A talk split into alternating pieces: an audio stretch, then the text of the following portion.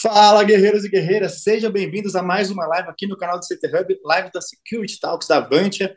Muito obrigado pela presença de vocês. Você que está aqui no canal, não se esqueça de se inscrever, dar um like, compartilhar esse conteúdo, que é exatamente um conteúdo muito. É, é o momento que a gente está falando, assim, muita coisa importante vai ser falada aqui hoje. Quero agradecer a presença de todos vocês e já passar aqui a palavra para o Antônio Egito, que vai ser o nosso mestre de cerimônias aqui.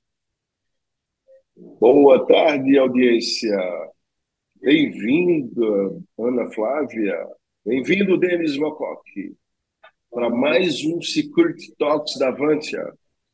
Christian, nosso parceiro da CT Hub, tudo bem com você, né?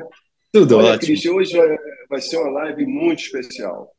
Inclusive, eu vou pedir até para os nossos convidados, né, a Ana Flávia e ao Denis, eles mesmos se apresentarem por favor, Ana Flávia, você pode falar um pouquinho da sua experiência, da sua empresa, e também depois, em seguida, o Denis fala também, para se apresentar. Obrigada, muito obrigada, Christian, obrigada, Antônio, obrigada a todos os presentes, Denis, pela companhia aqui nesse painel. Uh, grata pela oportunidade, Antônio, de falar um pouco sobre mim, sobre a empresa onde eu atuo. Uh, eu sou formada em publicidade e propaganda, comunicação social, atuei durante muitos anos na área de comunicação e nos últimos 15 anos fiz uma migração para comunicação de crise, gestão de crise, e dentro desse contexto, há dois anos, me incorporei a uma organização que se chama CoSafe.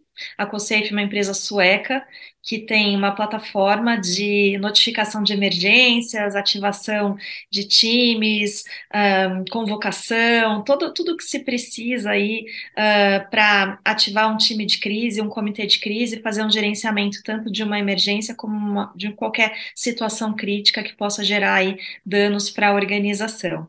Então, hoje a gente trabalha com a plataforma digital, a gente também trabalha com consultoria, com treinamentos, e esse tem sido o meu dia a dia aí nos últimos anos, trabalhando com grandes organizações, das pequenas às grandes, né, de diversos setores, focada em gestão de crise, e como o Antônio comentou, a gente tem uma experiência muito forte lá fora, na Europa, com escolas, uh, até entendo por isso o, o convite, pela nossa experiência no exterior, a gente, pela COSAFE, já protege mais de um milhão de alunos uh, na Europa.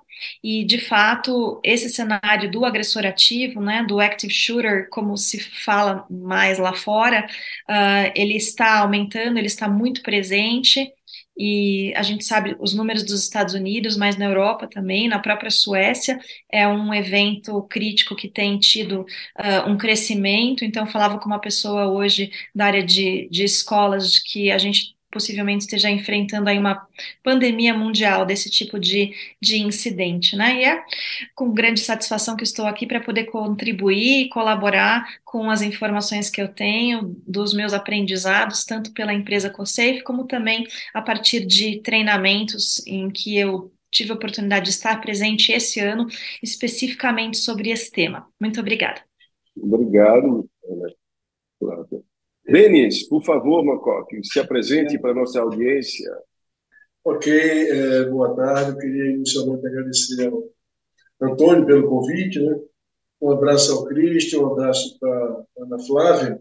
Então, eu sou consultor de segurança, estou nesse ramo batalhando há mais de 40 anos. Eu sou de formação militar, eu também sou formado na área de inteligência militar, já trabalhei como gestor de segurança em multinacional da área de hotelaria e da área de telecomunicações.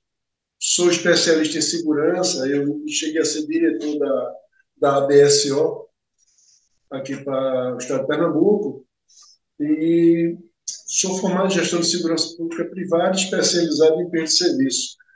E atualmente eu sou diretor, atualmente já, vamos dizer, 35, 32 anos especificamente, sou diretor da Sigma Terceirização e Serviços, atuo na área de prestação de serviço e também de treinamento e consultoria de segurança.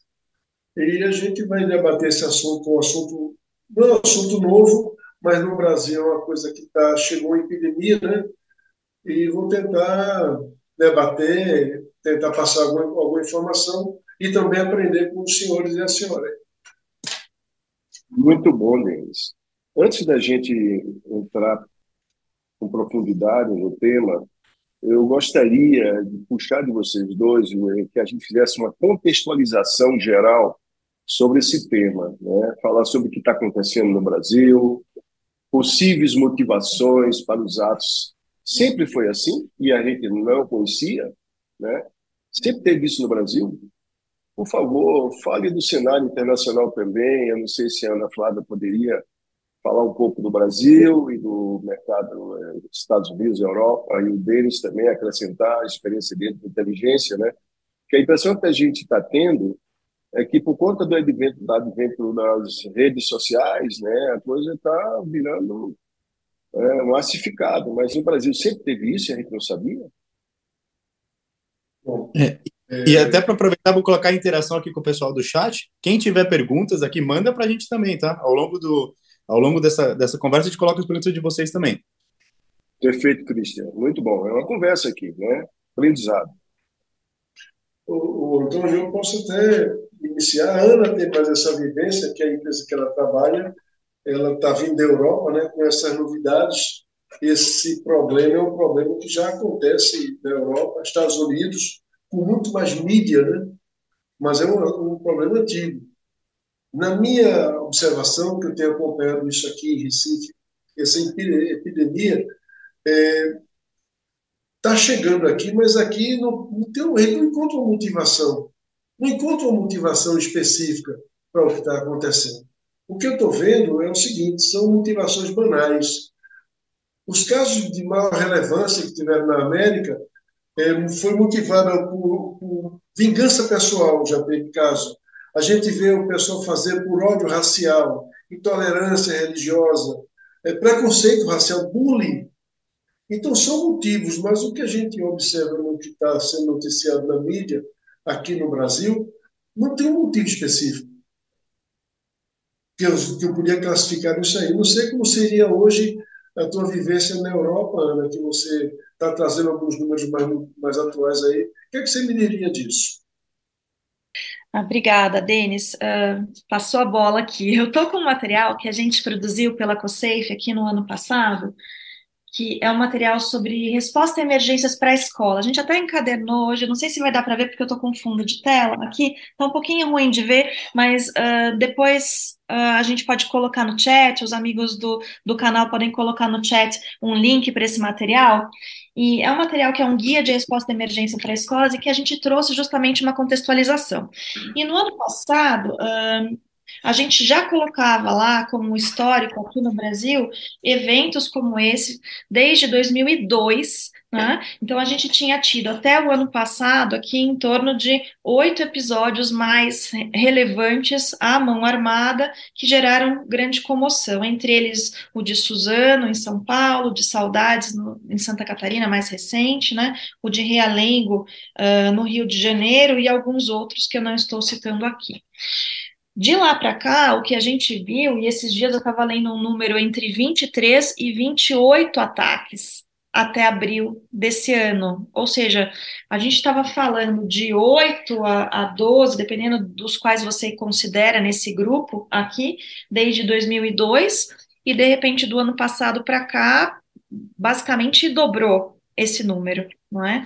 Então a gente vê aí um aumento muito grande, né? O que eu chamo aí de epidemia, né? Desse tipo de evento. Em termos de números, eu estou com alguns números bem frescos na memória em relação ao mercado americano. Estive participando de três seminários do mercado americano nesse ano, um em janeiro, um em fevereiro e um, um em março. E em um deles, que era da cidade de San Diego, eles mencionaram que de outubro de 2022 até março de 2023, quando foi o seminário, ou seja, em torno de seis meses, 43 mil crianças tinham sido impactadas por ataques em massa em suas escolas. 43 mil crianças abaixo de 18 anos, a estatística que eles apresentaram lá. Ou seja, é um número absolutamente alto, não é?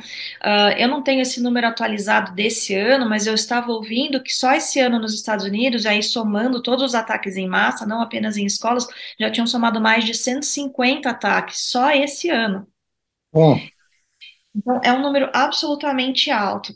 as estatísticas americanas, embora tenham tido alguns ataques na década de 60, eles não consideram esses como parte, vamos dizer, do que é aí o, o, o a, a, tipologia mais moderna, né, desse tipo de ataque que eles chamam lá nos Estados Unidos de active shooter. Eles consideram a partir do ataque a Columbine, que é esse que está fazendo 24 anos, que aconteceu em 1999.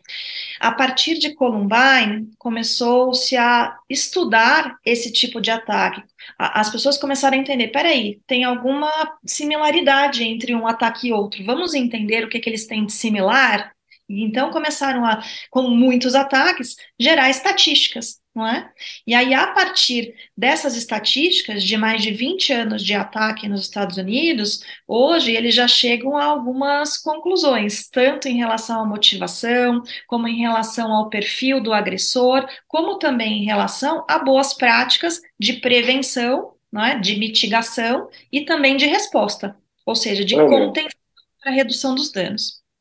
Fica à vontade, Excelente então. você entrar nessas, nesses motivos que seria exatamente o que eu ia te perguntar logo em seguida, né? Sobre os reais motivos desses ataques. Se você puder falar também aqui do Brasil, se, se, já, se a gente já tem né, alguma resposta nesse sentido, é. seria muito legal para a nossa audiência, tá bom? Me perguntaram isso esses dias. Lá nos Estados Unidos, uh, o padrão de motivação é uma motivação baseada numa vingança pessoal, porque a pessoa sofreu bullying ali naquela escola, então ele estava lá, né, vamos dizer, com sentimentos negativos que em algum momento afloraram e ele teve ali, né, um contato com grupos que o estimularam nesse discurso de ódio e de violência e de revanche, e em algum momento ele vai lá e ele comete esse crime como uma revanche.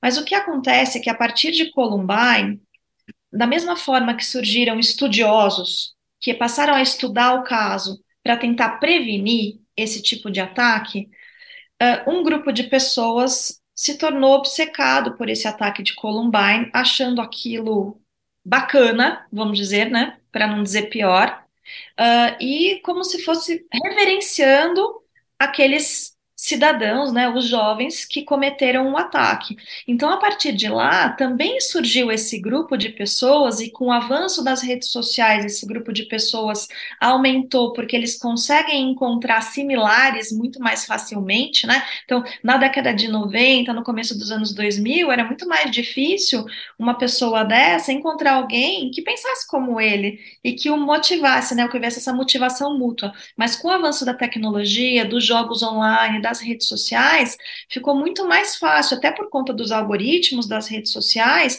de você digitar alguma coisa relacionada à violência, a Columbine, a ataques, a agressor, a massacres, palavras-chave que vão levar você a conteúdos que são parecidos com os conteúdos que o colega que está pensando a mesma coisa também está buscando.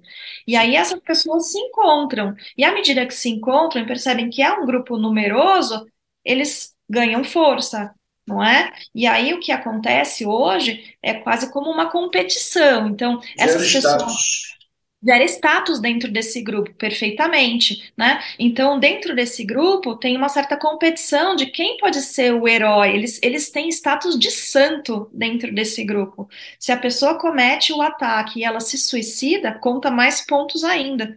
Então, grande parte dos ataques americanos além de, ser, de acontecerem muito rapidamente, 52% começa e termina em até 300 segundos, uh, eles terminam normalmente com suicídio, né? Ou com a ação da polícia na contenção do agressor. Só, só repetindo para a nossa audiência, você falou em 300 segundos, ou seja, a partir do momento que o, o intruso entra numa escola, por exemplo, ele faz todo o estrago em 300 segundos, é mais ou menos quantos minutos? Quatro cinco minutos, minutos né? Cinco minutos, é. Cinco minutos. Isso.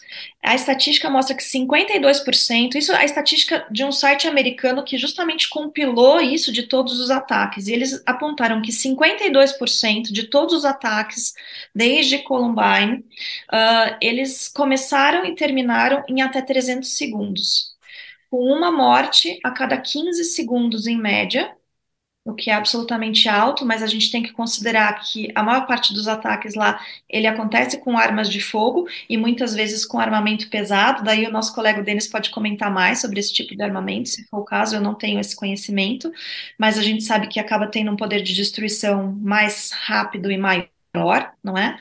Uh, e em 68% dos casos, ele terminou, seja por suicídio ou por contenção interna, antes das autoridades policiais chegarem.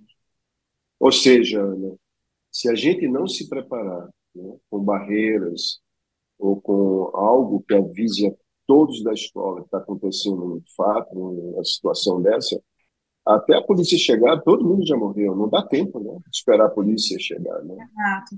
E um outro dado importante, Antônio, corroborando com isso que você comentou, é que a grande maioria dos eventos como esse uh, a pessoa que é o agressor, ele era aluno ou ex-aluno da escola. Eu li uma estatística esses dias em torno de 70% a 75% dos casos. É um próprio aluno da escola ou alguém que, que é um ex-aluno, né? Então, se a gente pensar que ele pode ser um próprio aluno da escola, a barreira de contenção para a entrada ela não vai resolver, né? Então, concordo com você. Então a gente tem, tem que pensar numa mudança de paradigma, né? Imaginando, claro, pode ser um agressor externo, como aconteceu na creche de Blumenau, pode, mas seria um ato mais uh, isolado, ele seria mais exceção do que regra para esse tipo de incidente. Agora, aqui no Brasil, e aí voltando à tua pergunta, se no Brasil é, está sendo da mesma maneira, é claro, quando a gente fala, mesmo que seja 23 ou 28 eventos, Uh, é muito, porque né, uh, houve fatalidades e cada vida importa muito não é? Então, se tivesse tido um evento com uma morte, já seria muito, porque é, é, é tudo para as famílias daquelas pessoas que perderam seus entes queridos. No entanto, quando a gente compara em termos numéricos com os Estados Unidos, por exemplo, a gente está muito aquém, né? Numa, numa possibilidade de, de tendência crescente, o que é preocupante, mas ainda numa probabilidade de ocorrência, de materialização desse risco muito baixa aqui no Brasil, não é? E também com uma letalidade menor, considerando que seriam mais armas brancas, né, do que armas de fogo. Só que como a gente tem ainda em tese, em número, poucos casos, ainda é difícil você montar uma estatística, né, e uma tipologia porque eu acho que cabe mais observação, mais estudo, a gente está mais atento a esse tipo de caso aqui no Brasil, que até então, até o ano passado, as escolas, principalmente, entendiam como atos isolados e que né, esse cenário não era um cenário brasileiro, era um cenário que não acontecia aqui. Né? Mas à medida que a gente teve esse ano o, o cenário da escola da Vila, da Vila Sônia em São Paulo, Tomás Montoro, e poucos dias depois, o caso de Blumenau, vitimando aí crianças, bebês, não é? Aí eu acho que acendeu uma luz vermelha, não foi nem amarela, né? Uma luz vermelha, opa, acho que temos uma situação aqui que a gente tem que ter um olhar muito urgente e, e cuidadoso, porque pode ser que esta epidemia tenha chegado no Brasil. Eu acho, né? inclusive, Ana, que isso não é uma coisa temporária, não. Vai demorar muito porque não existe controle da rede social, nem não sabe o que é que eles estão falando. Lógico que tem a inteligência trabalhando em cima disso permanentemente, muito forte. Mas eu creio que isso vai permanecer. Então, essas medidas que estão sendo tomadas, elas têm que ser medidas de, de caráter talvez permanente. É uma mudança de cultura que a gente vai ter que passar. Não somente nas escolas, dentro das escolas, como também o próprio Estado. Né? É, eu tenho acompanhado que todos os estados praticamente estão criando é, números exclusivos de atendimento à, à emergência, né? emergência de invasão e agressão em escola. Eu noto que eles estão um pouco perdidos, eles querem fazer, mas não estão encontrando ainda como tornar aquilo uma coisa factível. Né? Por exemplo, ele vai dar uma ligação, vai pedir uma ligação aqui em Pernambuco, criar o número 197. É um número exclusivo, novo, para a emergência escolar. Mas eles não, não, não conseguiram ainda planificar como vai ser aquele atendimento. Vão lançar patrulhas, né, vão ter patrulhas em alerta no horário de expediente das escolas para atender Mas aí, como é que vai identificar de onde veio? Isso ainda vai ser estudado, está sendo trabalhado, mas isso é uma medida que tem que ser, não digo permanente, não sabe até quando, mas é uma mudança de cultura. Nós não tínhamos isso aqui. E agora. Bom, Denis, e para piorar a situação, a, a, Ana Flávia comentou né, sobre os algoritmos das redes sociais, sim. cada vez mais mais inteligentes, né, com mais inteligência artificial. Sim, sim. Isso faz com que se aproxime mais essas pessoas que têm as mesmas intenções. Vocês poderiam falar um pouquinho sobre isso? Se tem algum estudo, Ana Flávia ou Denis, com relação a essas redes sociais, se algum trabalho isolado que esteja acompanhando esses algoritmos ou o resultado deles para a questão da prevenção? O algoritmo, já, desculpa, é, já existe algoritmo para algum tipo de trabalho, por exemplo, na questão de sequestro, de crimes mais pesados. Mas com certeza vai entrar. Rede social, eu não sei dizer com precisão. Agora, existem muitos projetos, muitas intenções de se fazer uma, uma, uma fiscalização mais efetiva sobre redes sociais com a criação disso aí. É, o próprio governo federal anunciou ontem várias medidas nesse sentido, com uma liberação de verba bem grande para o trabalho de segurança nas escolas, e o, até onde eu entendi, grande parte dessa verba vai justamente para investigações via redes sociais para prevenção, que eu acho que é bastante efetivo, porque até pouco tempo atrás, uh, esses garotos, eu vou chamar de garotos porque a maioria é jovem, não é? Entre 12 e 20 e poucos anos, meninos, brancos, né? Tem mais ou menos esse perfil. Uh, então, esses garotos, eles se comunicavam em fóruns na Deep Web, não é? Na Dark Web, era muito mais difícil monitorar. Mas hoje, eles estão lá no TikTok, eles estão no Discord, eles estão no Twitter, eles estão nas redes sociais falando sobre isso abertamente. Então, uh, o próprio governo federal levantou uma bandeira nesse sentido, uh, em termos de. Uh, não, não de regulação, né, mas de que as empresas que cuidam, né, as, as, as big techs, né, que cuidam hoje, que estão por trás das redes sociais, que elas tenham responsabilidade sobre isso. Muita coisa já é feita, mas muita coisa ainda precisa ser feita. E aí eu queria, eu queria pedir a permissão para trazer uma uhum. fala do Denis, quando o Denis fala sobre a, a, um aumento da cultura e que isso veio para ficar, eu espero que tenha vindo para ficar essa conscientização e essas medidas de segurança. Porque se a gente pensar sobre um ataque de agressor ativo, a probabilidade desse ataque acontecer, ela é muito pequena. É? Com um impacto altíssimo, mas a probabilidade de acontecer ela é muito pequena né, na escola aqui na, do nosso lado, né? Qual é a probabilidade de um incidente desse acontecer na escola aqui do nosso lado? É baixa.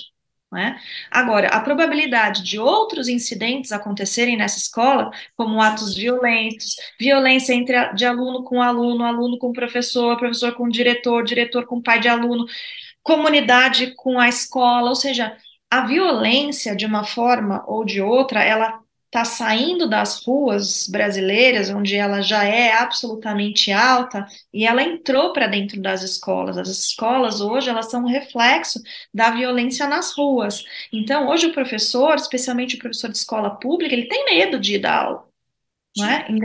Dependendo de onde ele esteja, né, ali alocado, ele teme pela vida dele. A gente tem visto aí relatos de professores que são ameaçados uh, dentro de comunidades, por exemplo, porque ele está sendo exigente com o aluno, porque não deu uma boa nota para fulano de tal, ou seja, o professor não pode mais fazer o papel de professor porque ele é ameaçado, ameaçado, uh, vamos dizer, em, em relação à sua própria vida mesmo, ameaçado de morte não é? Então, a gente entende que existem muitos outros cenários de violência nas escolas e também de outros cenários críticos de riscos, como incêndios, como alagamentos, como explosões, vazamentos de gás, ou seja, são muitos outros cenários que, que podem ocorrer e qualquer medida no sentido de aumentar a segurança nas escolas vai contribuir muito para todos esses cenários, não apenas para o cenário do agressor ativo muito bom, Ana. Inclusive, o que a gente está observando no mercado, acho que nós já conversamos sobre isso, é que muitas escolas estão aderindo a algumas soluções, né, até temporárias, né, que nunca fizeram, colocando detector de metais, mais um vigilante, mas não estão olhando para dentro do dia a dia os processos, né? O que acontece com as crianças dentro da escola, com a cantina, com os colegas, uma briga ativa, alguma coisa mais grave, como você citou. Ou seja, a escola como um todo, ela tem que trabalhar isso, independente do que está acontecendo hoje no mercado, né? É, eu acho que muitas escolas nunca se preocuparam em olhar para dentro, nem melhorar seus processos de segurança mesmo, né? até segurança patrimonial, que na minha opinião tem um viés também que tem a ver com isso. Eu gostaria que vocês dois falassem um pouco que tipos de treinamentos, né, que tipos de soluções, é, até para gestão de incidentes, a gente pode adotar nas escolas, porque está todo mundo muito olhando a coisa superficial, né, praticamente olhando a rua, e, sinceramente, eu vejo muitas escolas aqui na minha cidade parando vans para pegar garotos, enche de menino na van e sai pelo meio da rua. Ninguém está preocupado também com isso, né? Então, dá para vocês falarem um pouco né? sobre. Desde o do Existem, assim, Exatamente. Antônio, existem medidas que se podem adotar, medidas ativas e medidas passivas, né? É, falar de medidas ativas que estão realmente você tomar uma medida no momento de crise, ela é muito, é, primeiro que é muito caro e segundo que nem sempre vai ter a eficácia que a gente espera. Então, por exemplo, quando está causando segurança armada e desarmada, tanto faz. É, a gente, quando bota o segurança, muitos pais, rapaz, bota o segurança, bota o vigilante, bota o cachorro. Ele está buscando sensação de segurança. A gente vai mostrar isso para ele. Isso é uma coisa que está se fazendo. Ronda, é, escolas que têm, por exemplo, um grande perímetro, tem ronda interna, tem ronda externa. É, aqui tem uma escola que adotou questão de abordagem e misturia de pessoas. Então, você tem um problema, você faz mistura de uma criança, enquanto um objeto que, teoricamente, você pode considerar como uma possível arma. Mas isso tudo está gerando problema, porque as empresas estão tomando as medidas, mas não estão pensando o que fazer com elas. A gente muitas vezes tem, bota um sistema, bota uma câmera aqui, eu vou botar essa câmera, o que, é que eu quero que ela veja e se ela detectar aquele fato, o que, é que eu vou fazer? Não está sendo pensado dessa forma. Estão colocando, é, por conta da crise, por conta da, da, da questão da urgência, né? também tem medida passiva, que aí é uma coisa mais fácil de trabalhar. Por exemplo, colocar um aplicativo, contratar um aplicativo, uma plataforma que faça a gestão de incidente. Isso é uma coisa importante, é uma coisa nova. Existem algumas, alguns tipos aqui. Depois eu vou falar especificamente mais à frente, se for o caso. Por exemplo, reforço em barreira perimetral. Porque a gente sempre pensa que o agressor ele vai entrar pela porta da frente. E se for aquele cara que vai pular de madrugada e se esconder para esperar o dia amanhecer para poder fazer um ataque é, de, grande, de grande repercussão ao amanhecer quando as crianças estão chegando. Geralmente ninguém vai esperar isso. Isso é uma coisa que tem que fazer melhoria de muro e cercas e barreiras. Por exemplo, internamente tem que se criar é, passagens estanques usar o conceito da, da, da, da, da eclusa e você ter áreas que os acessos eles vão ser liberados a cada etapa. Isso melhora a circulação, dificulta a intrusão de pessoas estranhas. Por exemplo, e o principal, implantação de procedimento. Porque não adianta você montar nenhum sistema se os funcionários não forem treinados naquilo que vão fazer. Você contrata, bota um aplicativo, bota uma plataforma, a plataforma identifica um, um alarme, um alerta, mas o que é que eu vou fazer com aquele alerta? Tudo isso são coisas importantes que se tem que se tratar caso a caso. Né? Nem toda medida funciona para um determinado local e outro igual. Aqui, por exemplo, as escolas públicas, algumas escolas, no desespero, já colocaram o detetor de metal de todo jeito, sem ter um planejamento. Está tendo problema muitos pais estão se negando a botar o filho para passar naquele detector de metal. Tem uma situação em que o cara vai revistar uma, uma criança, uma, uma, uma, mocinha, vai revistar a bolsa de uma moça. Não deve ser um homem para revistar a expertise de uma mulher. Então, são coisas que tem que se pensar. É, a gente quer resolver, mas está faltando talvez um pouco de planejamento. Então, e aí, aí tem um lado que é super interessante de como realmente o mercado de segurança já tem soluções Sim. que são aplicadas para a indústria, são aplicadas para outras verticais, que o mercado de escolas não conhece, né? É, eu, tenho, eu tenho recebido, assim, de, é, até pela revista, muitas mensagens de escolas pedindo informações de produtos é, e de uma maneira, às vezes, até muito leiga, falo, puxa, a gente consegue ajudar esse mercado, consegue mostrar soluções é, e, e, e, realmente, assim, existe a necessidade para isso. E o que você colocou de cultura é, é super interessante. E eu, enquanto você fala, puxa, eu lembrei assim, eu, eu estudei em uma escola pública e eu lembro de ter visto amigos que estavam lá na mesa sala e estavam armados sabe? E, e, eu lembro disso eu na escola há 20 anos atrás. Então imagina hoje como está a situação, né? Se a gente pensa que a violência só piorou ao longo dos anos. É, então, assim, a gente tem soluções para esse tipo de ação e para realmente ajudar nesse momento. Faz parte, de, com certeza, de mexer a parte da cultura e entender também a dor de cada escola, porque tem escolas aqui que são realmente cidades, né? Tem oito, nove, dez mil alunos que transitam na parte da manhã e na parte da tarde, tem estrutura de até, de, às vezes, um mini banco dentro da escola. É, então, assim, são necessidades diferentes para cada solução.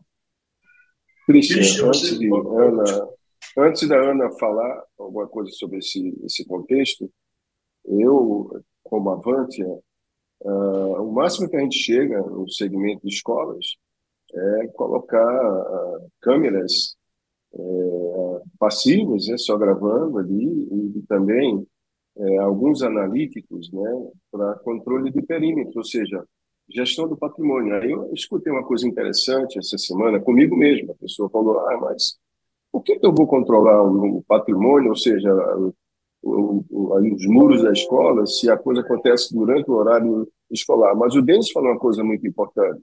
Se eu coloco analíticos, câmeras com analíticos inteligentes, que vai fazer barreira para ninguém pular os muros da escola, que vai ter um alarme, um aviso, eu vou evitar que aquele sujeito entre à noite para de manhã fazer um estrago.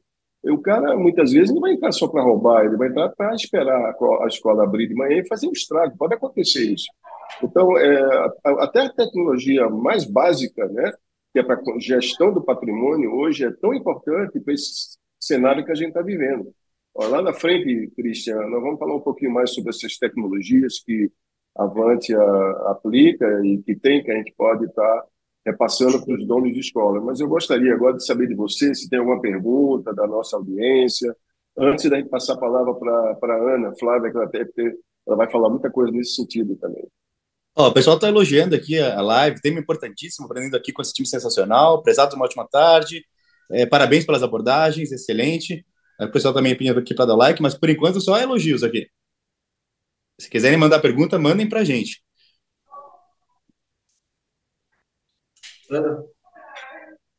É, eu queria fazer um comentário que as escolas elas estão, pela nossa cultura de violência urbana, mais familiarizadas com essa segurança patrimonial, né? No sentido de que alguém vai entrar lá e vai roubar computadores, por exemplo, vai roubar televisores da escola, que é o que normalmente acontece ali, né? Um vandalismo ali em algum local que danifica o patrimônio, não é? A infraestrutura física, vamos dizer assim, da escola.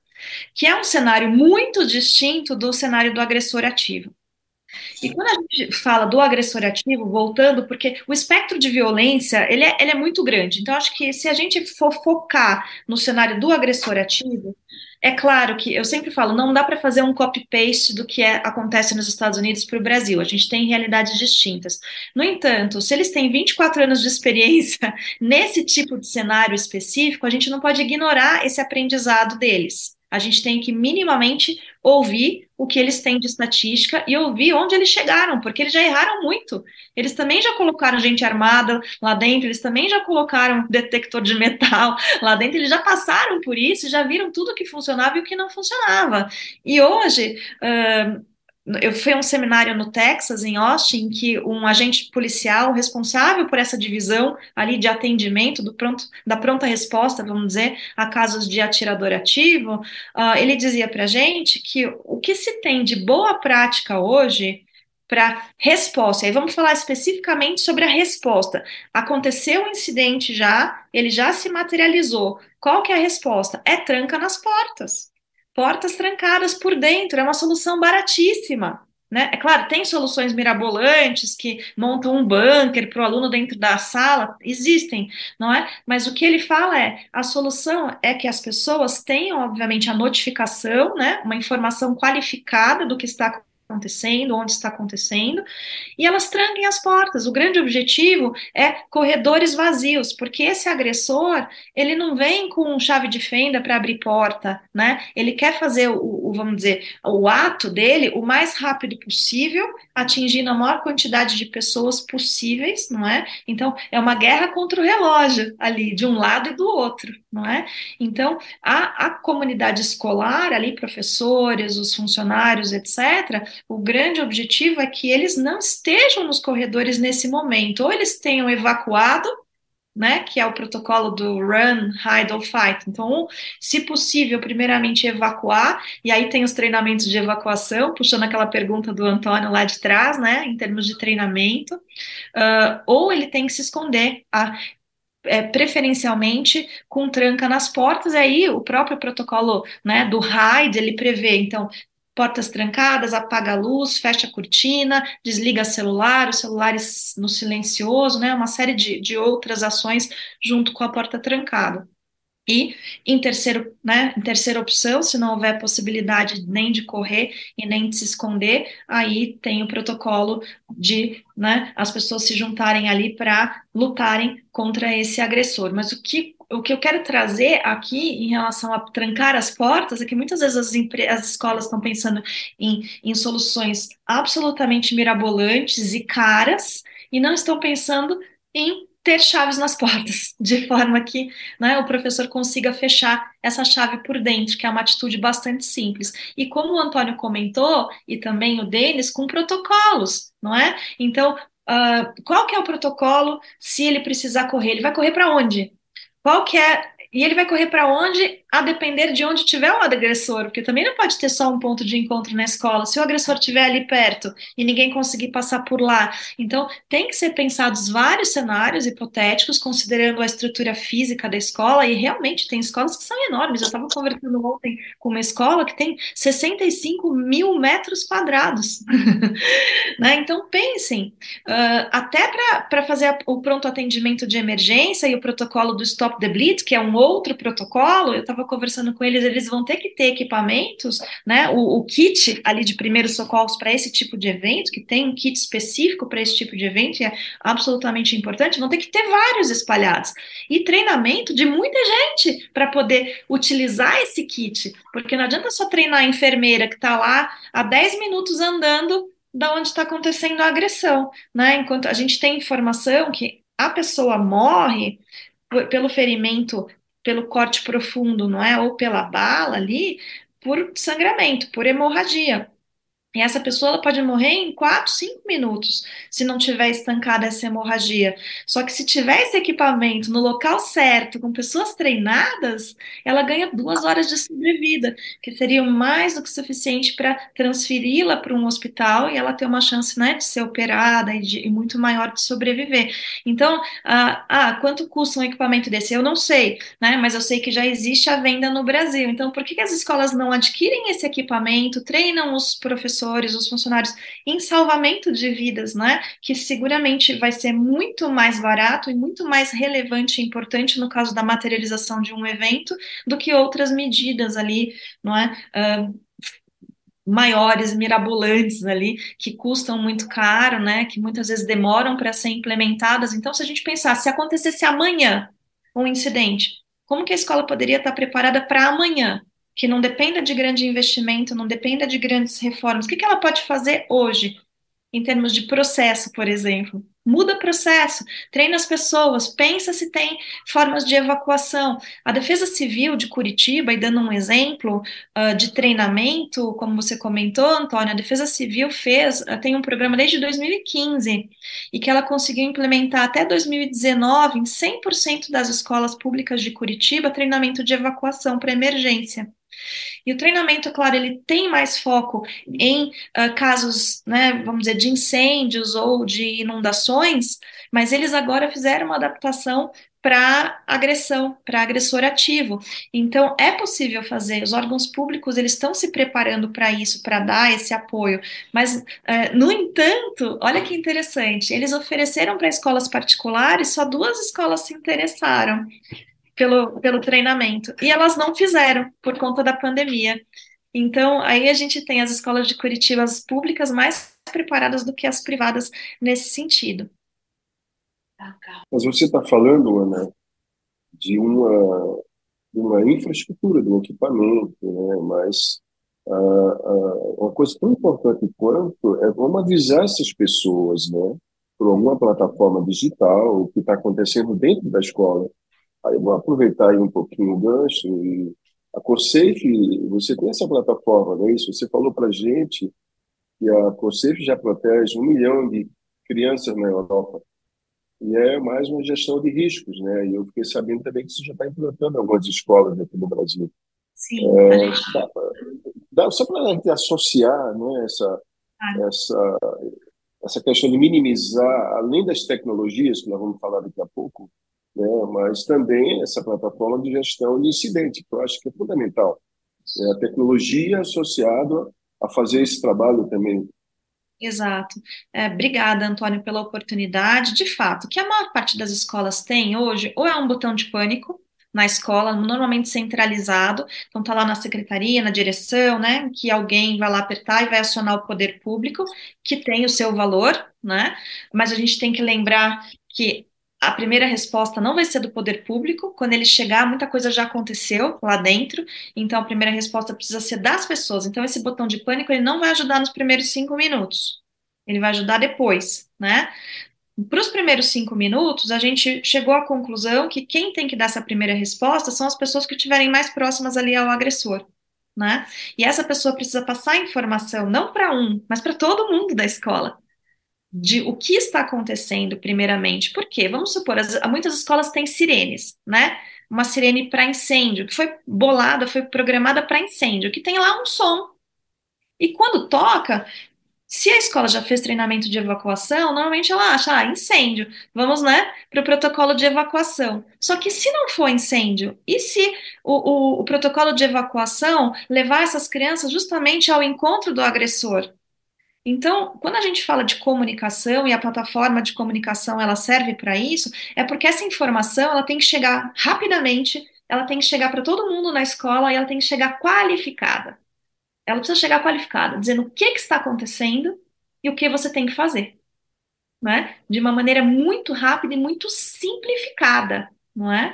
E você consegue isso não com telefone, botão de pânico, alto-falante, megafone, não, né? Porque é de uma maneira silenciosa, que inclusive o agressor não está tendo uh, essa informação do que está sendo passado ali para as pessoas, né? E, e, e alguém dentro da escola que já recebe a notificação consegue se comunicar com várias pessoas em vários prédios, dando inclusive orientações distintas. Então, se eu, se eu tenho uma escola muito grande, que está acontecendo no prédio prédio 1 e eu tenho o prédio 5 aqui, o prédio 5 recebe a orientação de evacuar pela aplicação, pela plataforma. Né? Já o prédio 1 vai receber a orientação de se esconder, de se proteger, porque o agressor está ali no prédio 1. Né? E eles sabem que eles não têm saída, ou seja, não adianta tentar evacuar, que não vai ser possível, vai ser pior. Né, agravaria a situação. Então, essa informação vir rápida e vir de forma qualificada, ela é fundamental para a contenção dos danos nesses primeiros minutos. Você fala de uma plataforma que se utiliza o smartphone em nuvem, Isso, né? Isso, exato. Ela é em nuvem, a, a, ela usa o smartphone, ela tem sirenes, ela tem push notification, ela consegue, inclusive, uh, notificar os pais dos alunos diante do incidente, né? Então, uh, se comunicar tanto em termos de gerenciamento de crise, como de comunicação de crise com stakeholders externos, né, com públicos externos também, de uma forma estruturada uh, e via, vamos dizer, informações um, informações internas, né, e não fake news e não desinformação, ou seja, a informação vindo da fonte correta, sem, sem sensacionalismo, e orientando esses pais. E aí eu estava conversando hoje com o secretário de Estado de Educação e comentando, por exemplo, que às vezes o, o, incidente é um incidente de um bloqueio numa rua, ou de um, de um assalto que está tendo numa casa na frente da escola, e meia hora antes das crianças chegarem. Então, não, não seria útil ter uma forma de comunicação com esses pais, dizendo não entrem pela porta da rua tal, entrem pela porta da rua tal, porque estamos com cenário de violência na rua, né? Então, uh, hoje você tem uma forma, você tem tanta tecnologia hoje que não dá para a gente admitir que quando a gente trabalha com vidas de pessoas e com segurança de pessoas, a gente fique usando ainda e-mail, né? Uh, esses comunicadores que a gente usa para combinar o churrasco de final de semana, né? Porque existem coisas profissionais que são feitas para isso, né? Então, nada é contra o comunicador para combinar o churrasco, mas existem canais. Ana, antes de chamar o, o antes de chamar o, o nosso amigo, eu gostaria de comentar uma coisa interessante. A gente está falando de tecnologia, né, uma solução.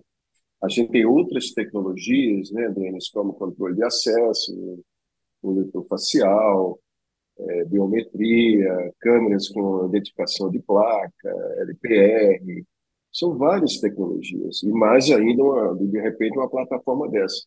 Mas aí, se tudo isso não for planejado, não for construído com auxílio de uma empresa de consultoria especializada você vai comprar tudo isso, não vai, não vai adiantar nada.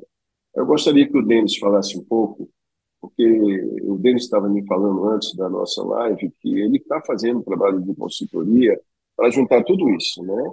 Tanto as tecnologias que nós adotamos e nós oferecemos no mercado na Avantia, como é, uma plataforma como a sua, de gestão de incidente.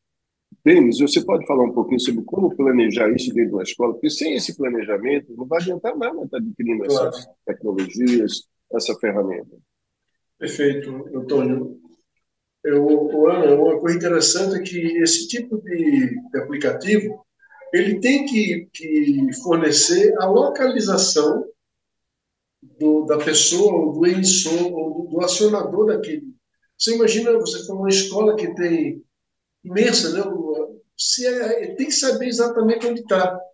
E aí, só alguma dúvida, nesse teu, nessa tua plataforma, ele indica o local onde está aquele, aquele pessoa. Isso é importante Tudo saber. geolocalizado. Tudo geolocalizado. Geolocalizado. A pessoa recebe o alarme já com a geolocalização e com a instrução. O mapa da escola, né? mapa, mapa da, escola, escola onde está acontecendo exatamente, o que, que é e com a instrução do que tem que fazer. Essa é a deficiência do sistema, a questão que deve melhorar, essa questão do da, da, da, polícia, que, por exemplo, eles podem também utilizar, não sei qual estilo que eles vão usar, mas se não tiver a localização de onde partiu o alarme, de repente o, a ajuda ou a evacuação, o cara pode ser evacuado e ir batendo em frente com o agressor. Isso realmente é um risco muito grande, porque segurança não é uma coisa que se faz de brincadeira, tem que ser bem estudado. Então, os que o Antônio falou aí, é os procedimentos. Tem que ser criado para cada tipo de, de, de incidente identificado o que fazer. Outra coisa, não é só isso, cada ator que está envolvido naquele processo tem que ter a sua missão específica. Então, se o alarme for dado pelo porteiro, o que é que ele vai fazer? Ah, o alarme chegou para a tia, para, no caso, uma escola. Imagina uma escola de criancinha, de bebês. Então, o que, é que cada pessoa daquela vai fazer? Muito embora a gente sabe que pela faixa etária ou escola de bebê, nós não teríamos um agressor interno. Porque até, acho que até 12 anos de idade o risco é menor. Mas a gente pode ter uma invasão. O agressor externo, ele entrar e fazer uma coisa. Então, Cada pessoa envolvida no processo tem que ser bem claro e bem treinado. Esse treinamento ele tem que ser treinado, ele tem que ser ensaiado para poder ser validado. Então, essas três etapas, elas fazem parte do processo. A criação do procedimento, o treinamento, várias vezes, a repetição e a validação.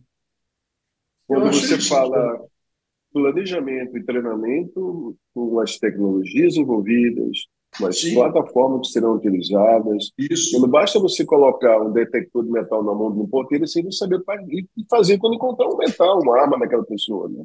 Isso tem que ser muito bem treinado. A tecnologia, se ela não for usada a nosso favor, não serve de nada. Não é somente colocar uma câmera de, de, de alta capacidade, tem que saber o que vai fazer com aquilo ali. Muito bom. Cristiano, como é que está a nossa audiência? Alguma pergunta interessante para os nossos convidados? Vamos aproveitar a Ana Flávia, o deles aí, que são dois especialistas, né? É, o Eduardo fala fora da parte de treinamentos, é, e que, que o Denis acabou de responder. Então, assim, a pergunta do Eduardo acabou de ser respondida aí pelo, pelo Denis.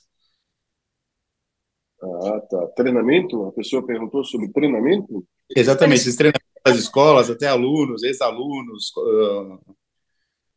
Eu acho, inclusive, Cristian, Antônio e Ana, que isso deve ser estendido, no caso das escolas, para os pais, porque é uma comunidade. Né? A, gente, a gente tem que atuar nas três frentes, junto com os alunos, para causar um pouco mais de tranquilidade para eles, capacitar os funcionários, né, professores e funcionários, e também puxar os pais para dentro da escola, porque o pai, qual é o papel do pai? O pai ele vai fazer aquela prevenção, acompanhar o filho, examinar se tem algum sinal de diferença de comportamento. Isso tudo é um, um trabalho em conjunto. Porque não adianta somente a escola fazer a parte dela, se o aluno, quando vai para casa, ele tem totalmente outra informação sobre aquilo ali. Então, a escola tem que aproveitar. Por exemplo, imagine uma plataforma dessa, que é muito rico, isso que a Ana falou, implantar. Os pais têm que saber que está sendo feito isso. A escola ela tem que ter um pouco também de, de, de vender para os pais a sensação de segurança. Por exemplo, está um rumor ultimamente aí que amanhã, um dia que amanhã não vai ter aula, nada disso está acontecendo. Muitas escolas é, deixaram tipo ponto facultativo. Então, tem, existem alunos que os pais já avisaram que não vão ser levados para as aulas, mas não tem nada estipulado que vai acontecer. São boatos, são rumores, são fake news. Então, se o pai não tem confiança na escola e a escola tomou suas providências, isso não vai dar jeito. Tem que ter realmente a integração. É isso mesmo. O professor e aí, Denisiana, isso, isso, é um tema super importante, que agora eu falo até como, como pai. Né? É, faço parte do grupo da escola, dos alunos, eu sou um pai que leva a criança para a escola, volto, traz, sabe? E, e, assim, sou pai, de, meu filho tem quatro anos, minha filha tem dois anos, então estou entrando no universo agora de, de levar a criança para a escola, entender como funciona. E todos os dias eu estou nos grupos de pais, ó, não levem a escola amanhã, não levem para a escola amanhã. Eu falo, poxa, sabe? E aí você começa a ver coisa de fake news, já foram presas 300 pessoas, uh, tentativas de ataque, você vai ver aonde tem uma informação real. E não tem informação real. É só informações de grupo de WhatsApp. Você fala, cara, aonde realmente estão acontecendo as informações reais? É, e aí ontem, você vê. Ontem teve, ontem teve um relatório da, da, do, do Ministério do Flávio Dino com alguns dados estatísticos oficiais. Eu vi no tá? grupo, eu vi no grupo. Isso, que... isso. Aqueles números eu entendo que são os oficiais que a gente tem hoje. Então, exatamente. E até aqueles números, se você for procurar informações, você não acha muita coisa. E, e são números reais. Mas, assim, você vai conversar com, com pais, falando, não, eu vi, e aí a minha avó ligou e falou, não, não vai fazer essa coisa. Sabe? Começa essa, essa onda de fake news que, às vezes, gera mais insegurança do que o que está acontecendo. Então, seria legal vocês falarem um pouquinho de como os pais devem se comportar, até de passar informações antes para os filhos, para que, que, não, não, vão com medo para a escola, sabe? É um lugar onde eles realmente têm que ir, é um, tem que ser um lugar agradável, estou indo para aprender, vão estar durante um bom período da vida indo para a escola. Ó, eu vou dar alguns exemplos para você da minha, do meu entorno, né? A minha filha tem oito anos e ela não me falou nada sobre esse tema. Aí eu falei, perguntei para ela, você tá com algum medo na escola, alguma coisa? Ela falou, não, eu tenho medo da minha amiga que me bate. Só. eu falei, que bom, que é só isso, então. E acabou o assunto por aí, entendeu? Porque ela não estava sabendo de nada. E eu falei, não sou eu que vou falar para ela, né? Já tem uma sobrinha de 10 anos que veio agora na hora do almoço e falou: Tia, tem senhor segurança novo lá na minha escola e as minhas amigas estão falando que acham que ele tem uma arma dentro do bolso dele. Então já está todo um, um buchicho ali do segurança novo que chegou na, na escola essa semana, né? Porque muitas escolas implementaram aí novos a contratação de novos seguranças e elas estavam com medo dele ter uma arma dentro do bolso. Então já estavam inseguras nesse sentido. E por outro lado, eu tenho uma mãe de, de, da classe da minha filha que disse no grupo do WhatsApp lá das mães que ela já tinha ensinado o filho dela ao que ele tinha que fazer em caso de entrada de um agressor na escola. Aí eu fiquei pensando, o que será que ela ensinou? Né? Porque o pai vira falar para o filho: olha, se acontecer isso, você faz isso, ele está dando uma orientação equivocada, porque quem tem que guiar o aluno é o professor o aluno, criança, a não ser que seja numa universidade, mas ainda assim, né, a referência de segurança, a referência de confiança do aluno é no professor. Então, o que eu vejo, e eu estava conversando até com a escola da minha filha nesse sentido, é que a escola tem que empoderar os professores e tem que trabalhar profissionalmente em protocolos, em treinamentos, para dar segurança para os pais de que eles não precisam dizer o que o aluno dele isoladamente tem que fazer, porque ele vai confiar que a escola sabe o que fazer a cada situação, porque vai ter que ter um, um assessment situacional ali, né, uma avaliação da situação para saber qual é a orientação, se evacua, se não evacua, se evacua pela porta A ou pela porta B. Então, vocês imaginem um aluno que o pai falou, corra, sai correndo e o professor chega na hora e fala, se esconde, e o aluno fala, não, vou correr, e o professor fala, se esconde, porque o professor tem mais informação que ele, e ele fala, não, meu pai mandou correr, e ele vai ao encontro do agressor, como o, o companheiro, né, o Denis comentou. Então, o, o que a gente, uh, o que a gente tem em mente é que sim, as crianças precisam ter a sensação de segurança, saber que a escola é segura, que a probabilidade de ocorrência de um evento desse é muito baixa. Fazendo comparação com um acidente aéreo, né? A gente estava comentando isso nos nossos bastidores aí ontem. A chance de você entrar numa aeronave comercial hoje e essa aeronave cair, embora tenha algumas pessoas que entram né, achando que vai cair, ela é mínima, ela é uma probabilidade muito próxima a zero. O risco existe, não é? Ele pode se materializar? Pode, mas a probabilidade é baixíssima. No entanto, toda vez que a gente entra num avião, a aeromoça é treinada, tem um panfleto de emergência, tem um assento flutuante, tem uma máquina, de, uma máscara de oxigênio, tem uma série de procedimentos de emergência. de emergência, etc. E as companhias aéreas têm como boa prática fazer treinamentos com cenário de queda de aeronave regularmente. Tem companhia aérea que me contou que faz a cada três meses simu, exercícios simulados de queda de aeronave. Aí você fala, mas a probabilidade de incidência é tão baixa. Só que o impacto é tão grande, se acontecer, que a empresa tem que estar preparada. Então, eu penso na escola mais ou menos num, num paralelo ao avião. Quando a gente entra no avião, a gente não pode entrar achando que o avião vai cair. A gente tem que entrar confiando que aquilo é seguro, que é mais seguro viajar de avião do que viajar de carro, de ônibus, não é? E que. Ou seja, que a minha escola é mais segura, né? Sim. A minha escola é segura, né? Que você vai entregar. Uma relação de confiança, né? Uma relação de confiança. Tem que confiar na escola. E Mas a escola vai passar é. confiança. Exato. Treina as pessoas que põem equipamentos Exato. que ela vê que está sendo feito investimento.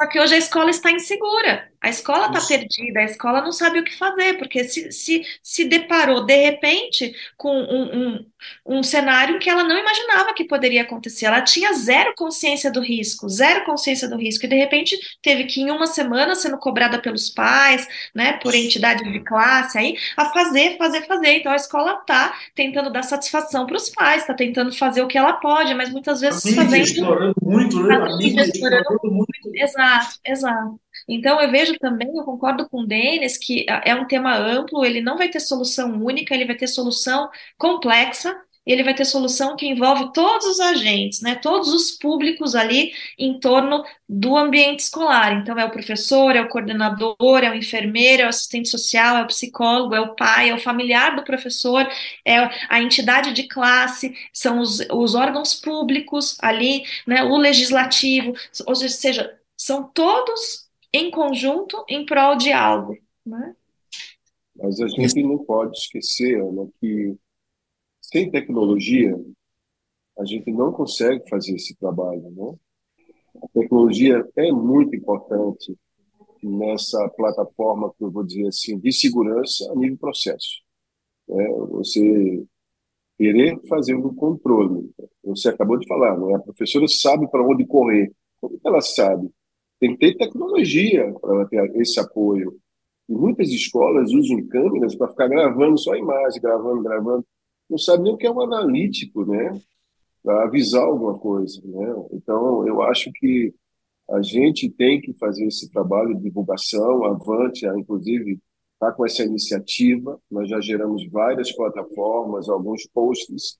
Nós estamos à disposição aos donos de escolas, aos diretores, quem trabalha em escola, para a gente dar qualquer informação que seja em pró de melhorar a segurança das escolas. E aqui fica né, esse agradecimento, já vou adiantar, Cristian, agradecer aqui ao Denis, é um consultor especializado em inteligência, com muita bagagem. Estou acompanhando os trabalhos que ele está fazendo em algumas escolas aqui de Pernambuco. A Ana Flávia, a CUSAFE, eu conheço desde o ano passado, inclusive eu fiz o treinamento da sua empresa né, para conhecer a ferramenta. Não é à toa que você foi convidada pela Avantia, porque a gente conhece a plataforma também. Então, vocês estão de parabéns, eu queria agradecer a participação de vocês, é. agradecer a nossa audiência. Já estou adiantando aqui, viu, Cristiano? É certo, já, já demos o horário também. Exatamente. Então, eu gostaria que você, Cristian, fizesse uma palavra final e nossos convidados também dessem uma palavra final e, eu, de repente, até um pequeno conselho, né, para essa comunidade de escolas que está sofrendo tanto né, com, essas, com esses últimos acontecimentos. Por favor, Cristiano. Pessoal, bom, eu só quero agradecer a de todos vocês que estão assistindo. Esse conteúdo fica salvo aqui na live, então se você conhece professores, diretores, encaminhe esse conteúdo para eles. O, realmente o mercado de segurança está à disposição para ajudar vocês. Temos muitas soluções. Isso, isso são, é uma coisa bem interessante. Estava falando com os diretores essa semana, desde que não, quem não conhece, sabe? A gente tem analíticos para detectar a, a, a, pessoa que vai estar tá rondando a escola, sabe? Tem muitas coisas que a gente realmente pode ajudar vocês. É, dia 11, eu fico, fico aqui um convite, dia 11 a gente vai realizar um evento em Alphaville, é, Barueri, São Paulo, com mais de 30 empresas expondo soluções de segurança. Fica o convite também para a Band estar com a gente, é, todo mundo que quiser. O evento é gratuito para visitar. É, vamos fazer algumas transmissões também durante o evento para o canal do CT. Então, assim, é, estamos à disposição para mostrar soluções para vocês. Ana, por favor, sua despedida, Denis também, que Passe um recadinho aí para nossa audiência, por favor, que está tão ansiosa, né? Eu agradeço ao, uh, pelo convite, Antônio, Christian, Denis, aqui pela parceria. A gente sempre aprende, né, quando a gente discute, quando a gente conversa com pessoas que têm conhecimentos complementares ao nosso.